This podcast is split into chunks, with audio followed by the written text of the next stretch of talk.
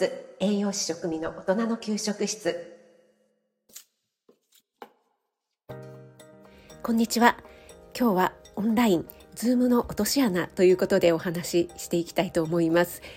コロナ禍になって久しいので、えー、 Zoom を使いこなしていらっしゃる方も結構多いかと思います。在宅ワークこのねリモートワークが盛んになってきましたので Zoom での会議とかももう手慣れたもんだよっていう方もたくさんいらっしゃるのではないでしょうか。またプライベートでね Zoom を使った教室オンライン教室なんかをされている方も多くいらっしゃるのではないでしょうか。実は私この Zoom をですねほぼ使いこなせてませんで Zoom でですねえ顔出しをしない会議というのに1回だけ入ったことがあるんですけどもそれ以来自分からね開催するということもありませんでしたしほぼやったことがなかったので今後この Zoom を使ったオンラインスクールなんかを開催するにあたっていやこれは勉強していかなくてはいけないなということで、え、自分でねいろいろ勉強しているんですが一人でやっているとなかなか気づかないことが多いので息子とつないでどんな感じに見えるとかいろいろねやってみたところ気づいた落とし穴がありました。それはですね私は料理をするのでキッチンに立ちますよね。その時に私の後ろにオーブンとかあとトースターがあるんですよね。そこのオーブンとかトースターの扉っていうのが何て言うんですかね鏡面仕上げみたいなちょっとピカピカ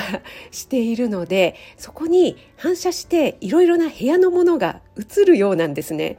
私が立っている時は背中でね私で隠れて見えないんですけどもやっぱりねちょっとこう移動するじゃないですかその時にね動いた時にトースターに何か映っているぞということになって何かと思ったら、えー、部屋干ししてある洗濯物だったんですね。いやーこれはまずいですね。ものすごい落とし穴というか盲点でした。これちょっとよろしくないものが映っちゃったりしていたらねもう本当に恥ずかしいことになっていましたよね。いや事前に気づいてよかったです。はい。今日は午後から自分が開催するからにはやっぱり参加してみないとわからないということでオンラインの料理教室に初めて参加してみて勉強させていただきたいなと思っています。そしてそれが終わってからなので5時半過ぎから6時の間ぐらいになると思うんですがスタイフの方で料理ライブを始めてみたいと思いますのでもしお時間合う方はぜひご参加いただけると嬉しいです、えそういう点ね音声は見えないのでいいですね。はい。それでは関東地方、ちょっとね、今日とっても寒い一日ですが、引き続き素敵な午後をお過ごしください。